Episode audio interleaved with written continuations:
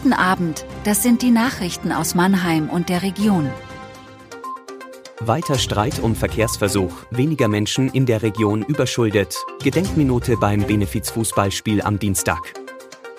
Der Verkehrsversuch in der Mannheimer Innenstadt sorgt weiter für Streit in der Kommunalpolitik. Die Grünen-Fraktion im Gemeinderat spricht sich entschieden gegen die Forderung der CDU aus, den Versuch Ende März zu beenden. Das Projekt sei ein großer Erfolg, das habe bereits die Zwischenauswertung im vergangenen Jahr gezeigt, so die Grünen in einer Mitteilung. Es müsse nun ein fließender Übergang zu einer dauerhaften Verkehrsberuhigung folgen. Die CDU hatte vergangene Woche überraschend gefordert, den Verkehrsversuch zu beenden. Die Innenstadt sei dadurch unattraktiv. Außerdem habe die Stadtverwaltung Teile des Versuchs ohne Beschluss des Gemeinderats umgesetzt. Die Grünen weisen nun darauf hin, dass die CDU vor vier Jahren selbst noch vorgeschlagen habe, in Teilen von Kunststraße und Fressgasse Fußgängerzonen einzurichten. Dass sie nun das Ende des Verkehrsversuchs wolle, sei völlig unverständlich. Die Zahl der überschuldeten Verbraucher ist in der Metropolregion Rhein-Neckar auf einen neuen Tiefstand gesunken. Im vergangenen Jahr waren laut dem Schuldneratlas 2022 der Mannheimer Wirtschaftsauskunftsdatei Kreditreform rund 170.000 Privatpersonen überschuldet, etwa 9% weniger als im Vorjahr. Die Überschuldungsquote, die Zahl der Betroffenen im Verhältnis zu allen Erwachsenen in der Region, sank auf knapp 9 Kreditreform-Geschäftsführer Oliver Dangmann erwartet allerdings, dass die Verschuldung der Haushalte wieder zunehmen wird. Die Folgen der hohen Inflation würden sich erst zeitverzögert auf die Überschuldung auswirken.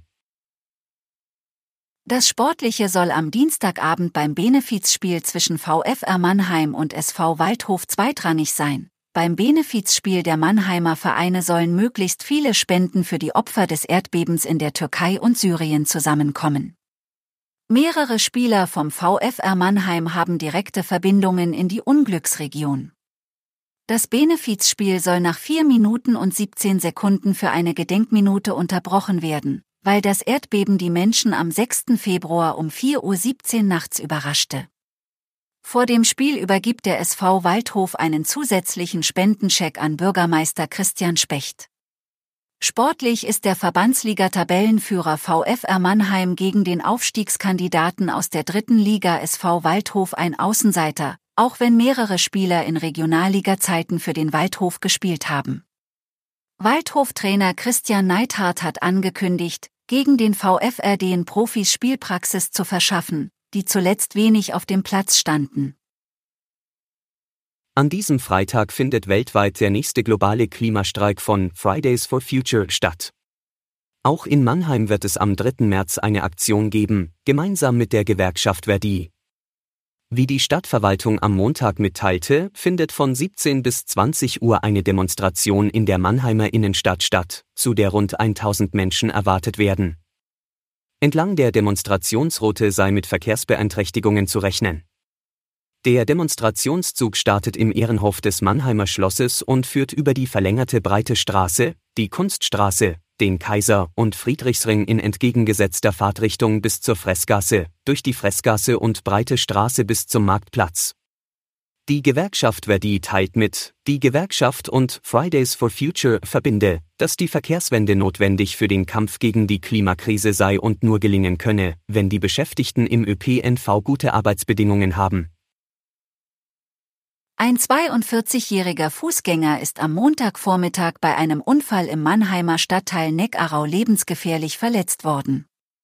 Nach Angaben der Polizei kollidierte ein 83-jähriger Autofahrer gegen halb elf in der Morchfeldstraße mit dem Fußgänger.